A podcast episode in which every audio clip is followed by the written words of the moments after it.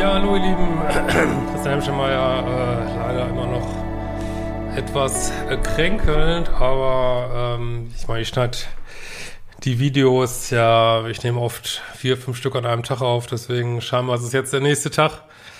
Aber in Wirklichkeit ähm, es ist schon wieder vier Tage her und ich war ordentlich angeschlagen und wir haben auch noch ein paar wie soll ich mal sagen, äh, Familienneuigkeiten, aber dazu haben wir auf Instagram. Ähm, genau, aber ich mache heute mal wieder ein spannendes Video. Wollte ich mal eine meiner Recherchen mitteilen, in denen ich mich gerade befinde. Und zwar geht's da um Ach, ich bin immer noch irgendwie etwas langsam. Oh Gott. Aber wir kriegen das schon.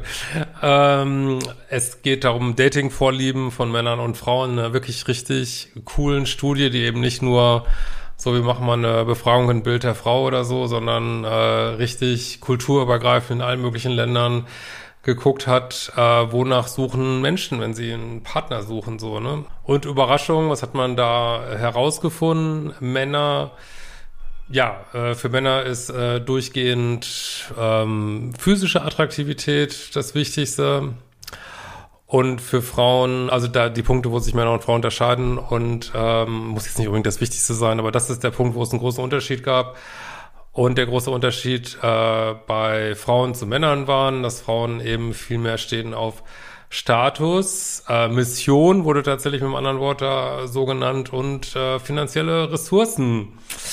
Ja, große Überraschung. Ähm, wird ja auch mal gern so ein bisschen evolutionsbiologisch begründet, kann sich sicherlich jeder selber herleiten. Ich sage aber auch immer an der Stelle immer, dass äh, sich evolutionspsychologische Begründungen gut anhören, aber letztlich immer Vermutungen bleiben, weil man ja kein Ex entsprechendes Experiment machen kann. Man kann ja nicht zwei Evolutionen laufen lassen und mal so, mal so. Und äh, aber natürlich ähm, liegen da bestimmte Interpretationen nahe. Und der wirklich äh, krasse Effekt in dieser Studie ist, dass da alle Länder im Prinzip gleich waren. Äh, aber bevor ich jetzt sage, was das genau heißt, gab es natürlich auch noch ein paar Sachen, die für beide Geschlechter, also gleich viel genannt wurden. Und das war auch wenig überraschend Umgänglichkeit, äh, Geselligkeit, also, gesell also ja, dass jemand easygoing ist, Geselligkeit und gemeinsame Werte. Ja, warum ist das so interessant mit den Ländern? Weil da waren eben sowohl Länder dabei wie Iran, die wir jetzt vielleicht als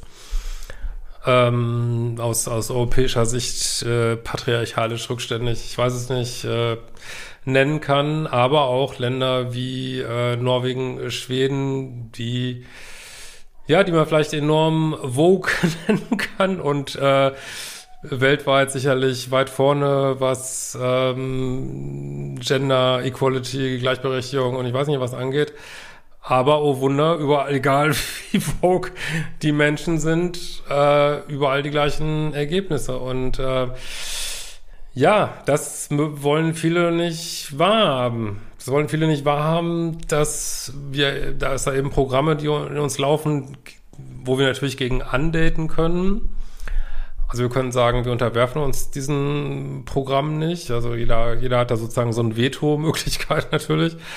Ähm, und es das heißt natürlich, sagt auch über die einzelne Person nicht viel aus, weil das sind immer Mittelwertsunterschiede. Ne? Es kann immer äh, Frauen geben, die extrem auf Aussehen stehen und Männer geben, die extrem auf Status und Geld stehen bei einer Frau. Aber es sind eben deutliche Mittelwertsunterschiede so, ne? Und ja, klar, aber natürlich das ist ja immer das Problem, dann sagt irgendjemand, ja, aber die Schwester äh, vom, vom Onkel meiner Mutter, äh, die so und so, ja, das sind eben Mittelwertsunterschiede so, ne? Das muss auf eine Einzelperson nicht zutreffen. Und ich sage ja auch immer wieder, äh, es gibt weibliche Personen, die aus der männlichen Polarität daten wollen, männliche Personen, die aus der weiblichen, also da war alles mehr in meinem neuen Buch, äh, wird übrigens im Herbst nächsten Jahres rauskommen. Ähm, haben, denke ich, da die Vertragsverhandlungen jetzt abgeschlossen.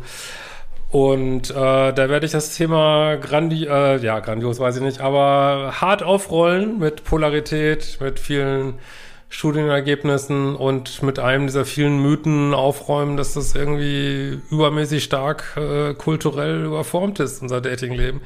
Also ich habe schon mal, ich kann euch schon mal verraten, ich habe wirklich einiges an Studien gewälzt und stammesgeschichtliche Forschung zur Entwicklung der Menschheit und ähm, also ich war schockt, aber jetzt nicht in der Bad Way. Mir ist, so, mir ist das, war das eigentlich eh klar, so vom Gefühl her und von meinen Paartherapie-Erfahrungen.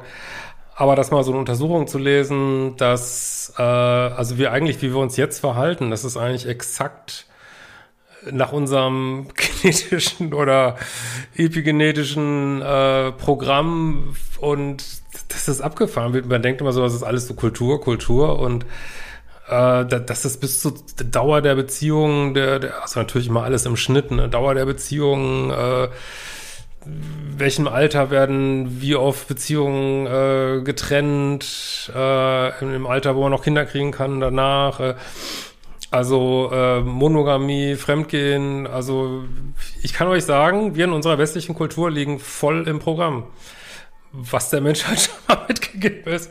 Aber das werde ich im Buch mal alles äh, auseinanderlegen. Ähm, und äh, das ist natürlich jetzt auch sehr platt gesagt, aber ich wollte natürlich schon mal ein bisschen Lust machen drauf. Und äh, das wird echt ein Kracher, glaube ich.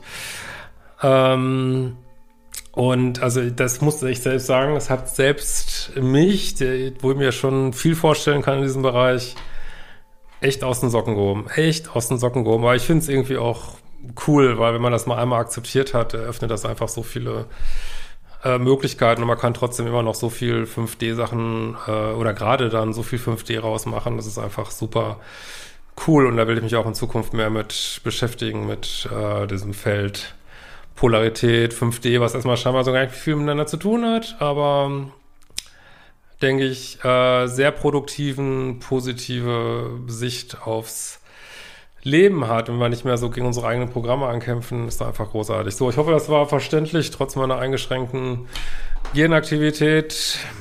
Und wir sehen uns bald wieder. Ciao, ihr Lieben.